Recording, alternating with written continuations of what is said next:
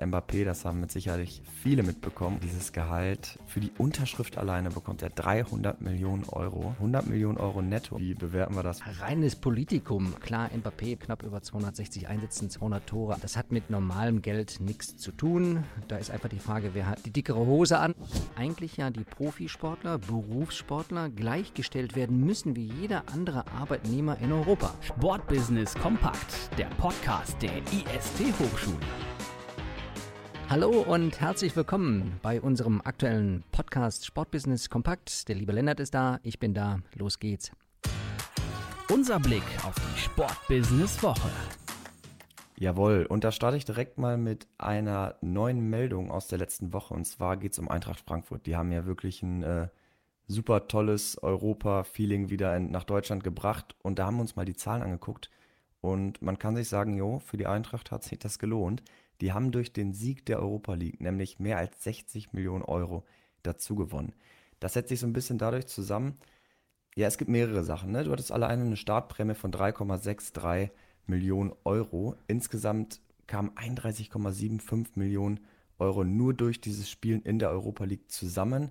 Es gab noch so ein paar andere Sachen. 22,15 Millionen kamen alleine durch den Finalsieg und die Spielprämien. Dann kamen natürlich Zuschauereinnahmen dazu von circa 10 Millionen. Dann gab es ungefähr 19 Millionen garantiert.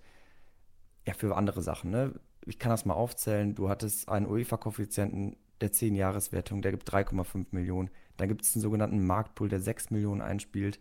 Dann hast du noch durch die Teilnahme des, Supercups, wo jetzt Champions League-Sieger und Europa League-Sieger gegeneinander spielen, 3,5 nur für die Teilnahme. Und du hast schon knapp 16 Millionen Startprämie, weil du nächstes Jahr garantiert in der Champions League dabei bist. Also Gerd, ich glaube, wir können sagen, für die Eintracht hat sich das richtig gelohnt, oder? Ja, der Adler fliegt. Also wirklich Wahnsinn. Also gerade auch der Hinweis, äh, du hast den Sieg errungen und gleichzeitig dann eben die Startberechtigung für die Champions League nächste Saison, 15,6 Millionen ganz große Klasse. Was mir übrigens ähm, neben diesem Sieg aufgefallen ist, ich habe mir sehr aufmerksam durch äh, angesehen im hessischen Rundfunk, wie da der Autokorso gewesen ist. Ne? Und das ist sportökonomisch möglicherweise ein echtes Problem, denn vielleicht hast du das auch gesehen. Die sind ja mit Cabrios durch die regennasse Stadt gefahren, aber das waren alles BMW-Fahrzeuge mit Münchner Kennzeichen und der Mobilitätspartner von Eintracht Frankfurt ist Hyundai. Also habe ich nicht ganz verstanden, was da los war. Ja, aber kannst du das immer beeinflussen? Äh, das würde ich aber schon glauben. Also wenn ich Hyundai wäre, hätte ich jetzt die drei Stunden, wo die Live-Berichterstattung gelaufen ist, ganz schön äh, die Zornesröte im Gesicht gehabt. Ja, guck mal, da reden wir so glücklich über die Eintracht und Gerhard findet wieder irgendwas, was nicht gut ist. Ja, gut, pass auf. Was aber eben möglicherweise auch ein bisschen schwierig zu beurteilen ist, zumindest mit meinem äh, Geburtsdatum. Da gibt es ja eben neuerdings solche Non-Functional Token, NFTs sogenannte.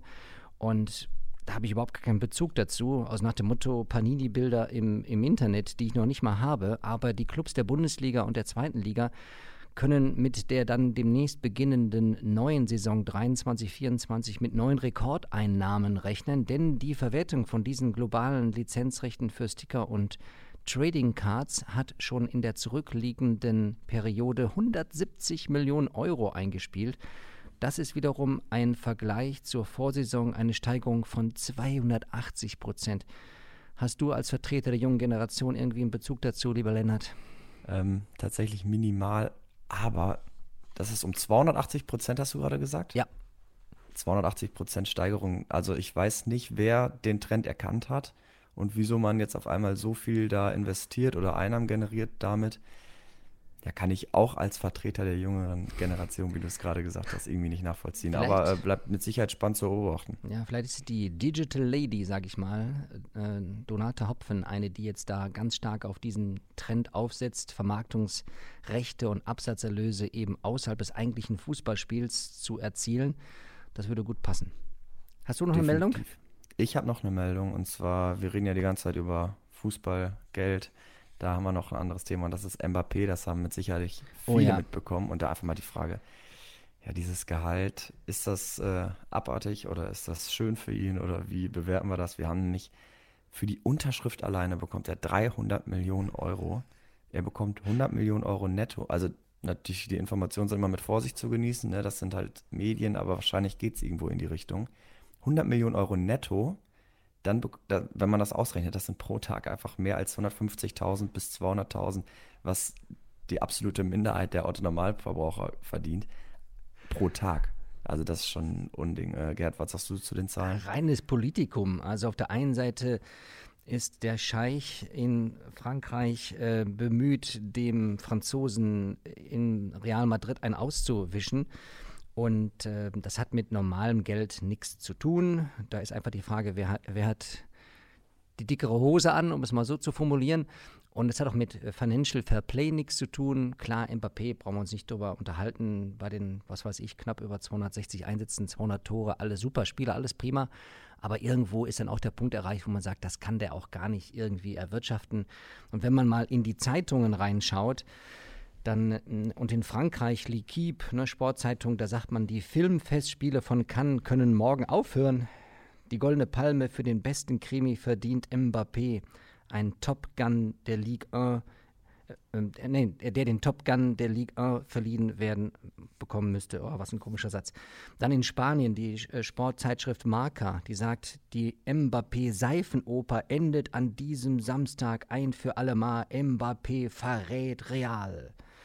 Oder in Italien, Corriere della Sport schreibt, Selten haben wir einen Bevollmächtigten gesehen, der so jung und mit großen Verantwortung ausgestattet ist und der Real Madrid die Tür vor der Nase zuschlägt, ohne auch nur mit der Wimper zu zucken.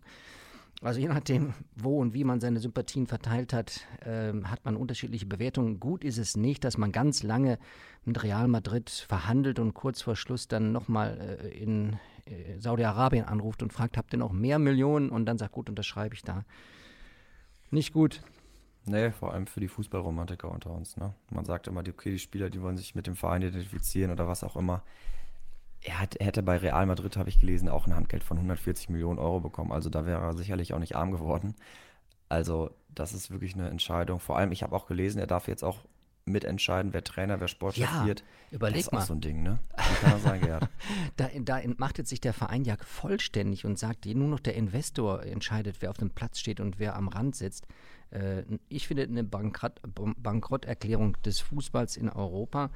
Schade, dass die UEFA da nicht einschaltet, weil, wie gesagt, Financial Fair Play äh, überhaupt nicht vorhanden. Und das ist dann auch äh, das Karriereende. Ich glaube, danach wird Mbappé nirgendwo mehr spielen. Ja, wo auch. Ne? Also ich glaube 300 Millionen Euro Handgeld und ein Netto-Jahresgehalt von 100 Millionen, so gut der Junge auch ist, das wird schwer.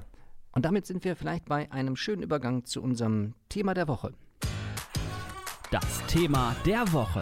Denn wir wollen eine kleine Zusammenfassung und auch unsere Kommentare geben zu einem neuen IST-Format, ein Online-Format, das heißt One Hour Experts. Da stellen sich unsere Mitglieder des Fachbeirates zur Verfügung und diskutieren Themen, die nicht so ganz auf der Tagesordnung stehen, zum Beispiel Gewerkschaften im Sport. Und das ist ja ein Punkt, wo man jetzt sagen kann, Mbappé, der verhandelt mit sich alleine und ist das denn gewähr, äh, ähm, sozusagen gewährleistet und auch richtig, dass der das tut? Brauchen wir überhaupt Gewerkschaften? Und da wollen wir ein bisschen mal versuchen zu zitieren aus dem, was eben bei dem ersten Format am 17. Mai herausgekommen ist. Und beginnen können wir da mit unserem Fachanwalt Andreas Hecker. Der hat nämlich mal zusammengetragen, was sozusagen die Voraussetzungen sind, um überhaupt eine Gewerkschaft zu sein, so wie wir das kennen vom DGB oder von, von Verdi.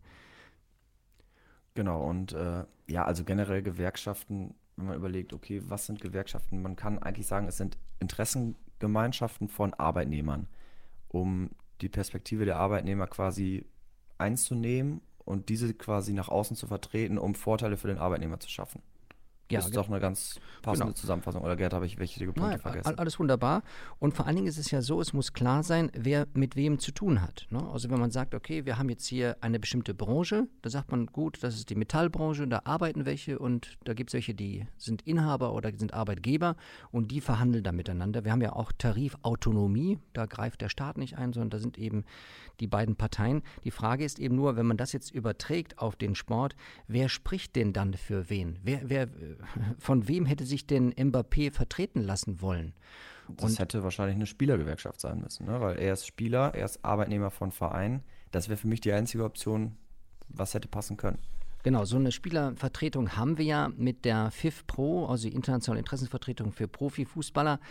Ist aber eher ein Diskussionspartner und nicht echt jemand, der für die verhandelt und was rausholt. Ähm, wir sind deswegen auf das Thema gekommen, weil eigentlich ja die Profisportler, Berufssportler gleichgestellt werden müssen wie jeder andere Arbeitnehmer in Europa. Das haben wir mit dem Bossmann-Urteil und anderen Dingen ja auch. Aber wir stellen fest, mh, hm, hier sind schon die ersten Probleme, denn wer mit wem ist denn da unterwegs und wer hat denn mit wem überhaupt etwas zu tun? Ähm, nichtsdestotrotz, nach dieser Einführung, was sind so Gewerkschaften, können wir mal gucken, gibt es denn gewerkschaftsähnliche Organisationen? Wie ist denn der Status quo dessen, was Interessensvertretungen in Deutschland ausmachen? Und da haben wir uns mal ähm, vier Punkte rausgegriffen. Also zum Beispiel die VDV, eine Spielergewerkschaft, gegründet 1987, auch interessant, also jetzt nicht irgendwie schon immer und ewig, sondern 1987. Und die vertreten ungefähr 1400 Fußballprofis, aber eher in der Interessensvertretung, dass die sozusagen äh, ohne einen festen Vertrag sind. Das heißt, man versucht denen da eine Unterstützung zu geben in Serviceleistungen. Also man macht ein, ein Profi-Camp für diese vertragsfreien Spieler, man äh, informiert sie, berät sie im, im, im Sinne von Arbeitsrecht, Berufsplanung, Medizin, Altersvorsorge. Das wäre einer von den dreien. Genau, und dann haben wir auch noch einen zweiten, zum Beispiel Athleten Deutschland die den eher so als Dialogpartner, ne, für den Schutz, die Perspektive und die Mitbestimmung von Athleten und Athletinnen. Und das hört sich in der Beschreibung für mich so ein bisschen an, als wäre das nicht so eine richtige Gewerkschaft, sondern eher so eine Beratung für Athleten. Ne? Wie können wir umgehen? So eine, ein Pool aus Athleten, die Experten sind, sich besonders mit den Themen befassen und ihre Kollegen, also die anderen Athleten, beraten und nicht so richtig vertreten, oder Gerhard? Interessant dabei ist eben, dass diese, äh, dieser Verein 2017 gegründet eben ähm, sich rausgezogen hat aus dem DOSB. Da gab es ja auch eine Athletenvertretung, aber die Athleten haben gemeint, nee, irgendwie werden wir da untergebuttert, wir machen was eigenes. Also da ist ein Beispiel gegeben, dass man sich nicht in der Organisation wohlgefühlt hat, sondern man hat eine eigene gegründet. Und ich glaube, mit dem, was Athleten Deutschland so über die Jahre hinweg gemacht hat, bekommen sie immer mehr Akzeptanz. Das wäre der zweite Punkt. Und dann haben wir festgestellt, dass es ja auch eine Spielervereinigung im Eishockey gibt. Die ist gerade mal vor zwei Jahren gegründet worden, 2020. Genau, und das ist die SVE. Das ist auch eine Interessengemeinschaft von Eishockeyspielern, die halt als Dialogpartner gegenüber den Verbänden dienen. Und das hört sich für mich schon eher wie eine Gewerkschaft an, weil sie wirklich in den Dialog mit den Verbänden treten. Okay, wir vertreten die Vereine, wir vertreten die Spieler und sprechen mit den Verbänden über Themen, wieder wahrscheinlich aus dem Arbeitsrecht, aus den Strukturen der Verbände, dass die Perspektive der Arbeitnehmer, also der Spieler, eingenommen wird. Und das passiert halt im Dialog über diese Spielergewerkschaft der Eishockeyspieler. Und während wir jetzt bei den ersten drei Beispielen immer über Athletinnen gesprochen haben, ist der vierte Punkt, den wir deutlich machen wollen, generell Betriebsräte und zwar bei den Angestellten in den Geschäftsstellen der Bundesligisten. Und wenn wir eine Wette hätten stellen wollen in die Community, dann wären wahrscheinlich nicht viele darauf gekommen, dass nur sechs der 18 Bundesligisten Betriebsräte für ihre Angestellten haben, nämlich äh, St. Pauli, HSV, ja gut, jetzt nicht mehr, BVB, VfL Wolfsburg, Stuttgart und Schalke. Aber das ist, finde ich, auch sehr bedenklich, dass noch nicht einmal die Mitarbeiterinnen und Mitarbeiter äh, in den Geschäftsstellen einen Betriebsrat haben. Also nicht alle, zwölf nicht. Genau, und da ist halt wichtig, ne? Wir befinden uns im Sport und wir denken alle immer an die Profisportler, die so viel an Unmengen an Geld teilweise verdienen, haben wir ja gerade mit MAP gehört. Aber im Sport gibt es ja auch die andere Kehrseite. Ne? Es gibt in Anführungsstrichen die normalen Mitarbeiter des Vereins auf der Geschäftsstelle, die den Verein am Laufen halten, auch neben den Spielern. Und da muss man einen Unterschied machen. Ne? Du kannst nicht einfach nur sagen, okay, wir fassen uns mit Gewerkschaften im Sport, wie sieht das bei den Spielern aus? Sondern es geht auch um die Mitarbeiter im Sport. Die Branche ist ja groß. Die Branche ist ja nicht nur das, was auf dem Rasen passiert oder in der Halle. Man könnte und sogar darüber nachdenken, ob die Spieler, die sind ja auch Angestellte des Vereins, ob die irgendwie in den Betriebsräten sozusagen auch noch Mitspracherecht haben. Ja, ist die Frage, wie man das verbinden kann und ob das auch sinnvoll ist, ne? Weil die Bedingungen der Spieler sind ja ganz andere und die Spieler Klar. haben ja jetzt nicht. Es ist ja auch schwierig, ne? Wenn du zum Beispiel sagst, Themen sind zum Beispiel Wochenendarbeit oder Überstunden aufpassen oder keine Nachtarbeit und sowas. Das geht auf der Geschäftsstelle eventuell auch nicht an Spieltagen, aber die Spieler haben ja ganz andere Arbeitszeiten. Die Spieler haben ja keine Verträge. Hier, du hast eine 40-Stunden-Woche und das war's. Deswegen ist es vielleicht komplizierter, das miteinander zu verbinden. Ja, und wenn wir unseren Blick weiten über Deutschland hinaus und gucken mal, wie sieht es denn international aus, da fällt uns natürlich immer sofort das amerikanische Modell an, in, in den Major Leagues, aber auch in den College Leagues. Ähm, da gibt es also diese Spielergewerkschaften, übrigens auch Schiedsrichtergewerkschaften, auch an die müssen wir mitdenken.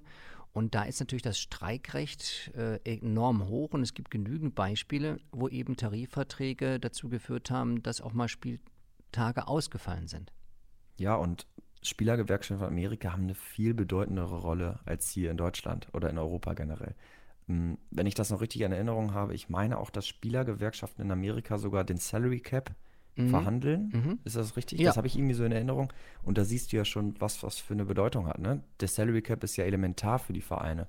Und wenn die Spielergewerkschaften da ein Mitspracherecht haben, heißt das schon, dass die eine enorme Bedeutung haben. Und das ist ein Salary Cap nach oben, nicht nach unten. Gewerkschaften in Deutschland wollen einen Mindestlohn haben und die Spielergewerkschaften wollen es eben nach oben begrenzen. Mhm. Ja, aber das ist ja der Unterschied, von dem wir auch gerade gesprochen haben. Geschäftsstelle, Profisport, da werden andere Gehälter bezahlt und das stellt halt auch wieder den Sinn einer Gewerkschaft in Frage, zumindest im Sport, im Profisport, für die Profisportler. Welche Themen werden da behandelt? Ne? Mhm. Und wenn wir jetzt mal überlegen, gibt es jetzt nur ähm, für oder gegen, wir haben jetzt praktisch mal dargestellt, was gibt es alles an Gewerkschaften und bei diesem One Hour Experts hatten wir auch noch mit Stefan Peters, dem Vorstandsvorsitzenden des VSD, der auch deutlich gemacht hat, nee, also die, die, die Athleten, die müssen auch eine Stimme bekommen und hatte dort das, wie ich finde, ganz gute Beispiel von Colin Kaepernick gebracht, dass es also möglich sein muss, dass wenn schon äh, Sportler unterwegs sind, dann müssen sie auch als Menschen wahrgenommen werden und dann müssen sie auch politische Haltungen wie eben den Kniefall zeigen können. Und Kaepernick hat ja seitdem keinen Vertrag mehr bekommen. Ja, das wäre wahrscheinlich auch ein Thema, was so eine Spielergewerkschaft in Schutz nehmen könnte, indem sie halt mit den Verbänden spricht und sagt, okay, klar, Politik, Politik hat nicht unbedingt was auf dem Spielfeld zu tun, aber wir Spieler haben trotzdem das Recht, Haltung zu zeigen und dass der Spieler deswegen keinen Vertrag mehr, keinen Arbeitsvertrag mehr bekommt, ist ein Unding. Ja, Stefan Peters nannte das auch richtigerweise dann Hidden Intentions, also sozusagen Abhängigkeiten der Spieler, die müssen tun, was der Verein sozusagen vorgibt und dürfen sich auf dem Spielfeld nicht selber äußern, finde ich durchaus bedenklich. Und das, was Stefan Peters auch noch ins Gespräch gebracht hat, ist einfach die ähm, soziale Absicherung. Ne? Also irgendwann hört die sportliche Karriere auf. Ähm, das entwickelt sich zwar erstaunlicherweise jetzt immer mehr äh, in die Ende 20er Jahre, vielleicht sogar Anfang 30er Jahre, aber dann ist auch irgendwie Schluss und es bleiben noch 50, 60 Jahre bis zum Ende des Lebens übrig. Und da ist die Frage, was ist mit Altersvorsorge, was ist mit Rente, was ist mit sozialer Absicherung, Krankenkasse, all diese Dinge, äh, die wären geregelt, wenn es eine gewerkschaftsähnliche Interessensvertretung geben würde. Ja, auch Weiterbildung und so. Ne? Das sind Aufgaben, die übernehmen jetzt teilweise die Spielerberater von der, der einzelnen Spieler mhm. in Europa.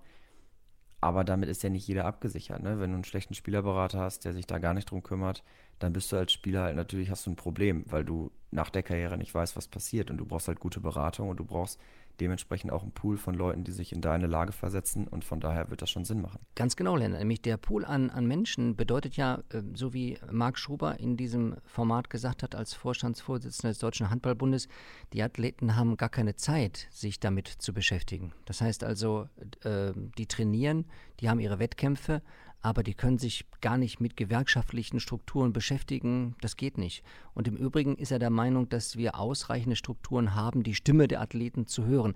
Das also so als eine Kontraposition, die wir äh, bei diesem One-Hour-Experts gehört haben. Definitiv. Und du hast da bei diesem One-Hour-Expert natürlich auch viele verschiedene Meinungen mit reingeholt. Deswegen super spannendes Format, was wir gerne dann wiederholen und auch gerne nochmal wieder drauf eingehen, Gerhard. Ne? Genau, am 22. Juni laden wir jetzt schon mal herzlich alle ein, werden wir über das Thema Lobbyarbeit im und für den Sport sprechen. Dort wird dann unter anderem Professor Dr. Georg Anders, Honorarprofessor der Deutschen Sporthochschule Köln und Michael Scharf, Direktor Leistungssport des Landessportbundes NRW, dort seine oder ihre Meinungen äh, wiedergeben. Aber dieses Format gibt ja auch jedem, der daran teilnimmt, die Möglichkeit, äh, seine Meinung äh, zu diskutieren. Deshalb herzliche Einladung. Auf der IST-Seite sind entsprechende Anmeldungen möglich. Gerhards Lieblingsformat sind die One-Hour-Expert und meins sind natürlich die klassischen drei Fragen. Drei Fragen an Gerhard. Genau, da sind sie wieder. Aber heute eigentlich ganz freundlich wieder. Äh, mal einfach auch zum Thema Gewerkschaften im Sport wir haben gerade Amerika angesprochen, dass es da wirklich bedeutsam ist. Findest du, wir brauchen in Deutschland ähnliche Strukturen mit dem Blick auf die Gewerkschaften, wie es in Amerika der Fall ist? es gibt ja gute Gründe, warum wir einen, ein europäisches Modell des Sports haben und äh, dass es ein US-amerikanisches gibt. Das basiert natürlich auf der Grundlage, wir haben Vereinssport als Grundlage und in Amerika sind es die, die Colleges. Ähm, und deshalb ist es grundsätzlich verschieden.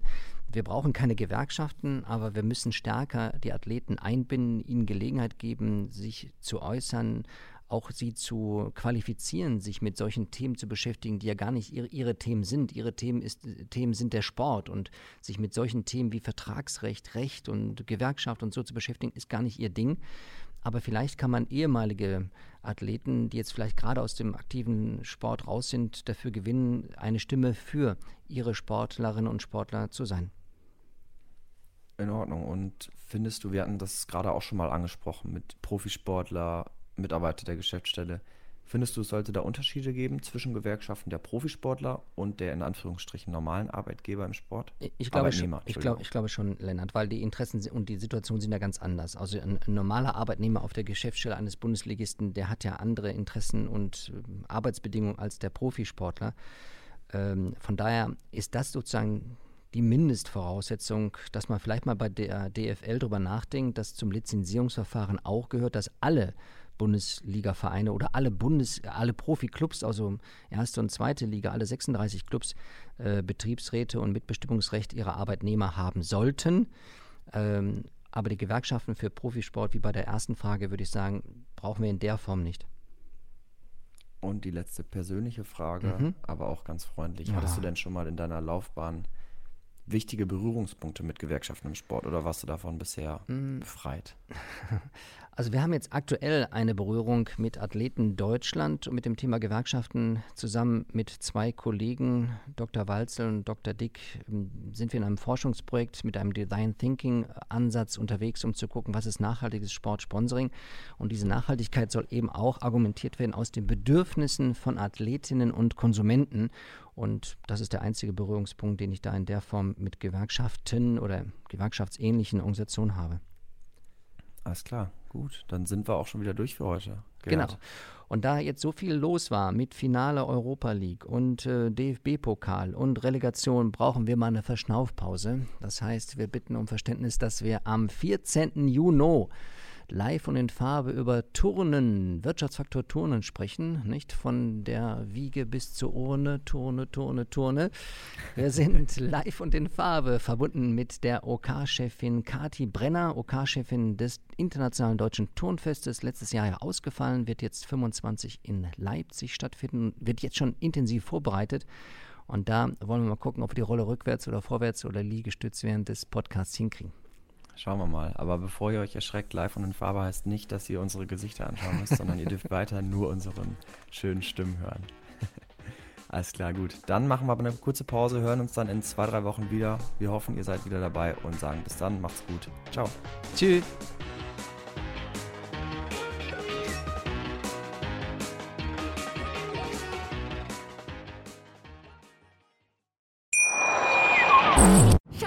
Ich bin neu verliebt. Was?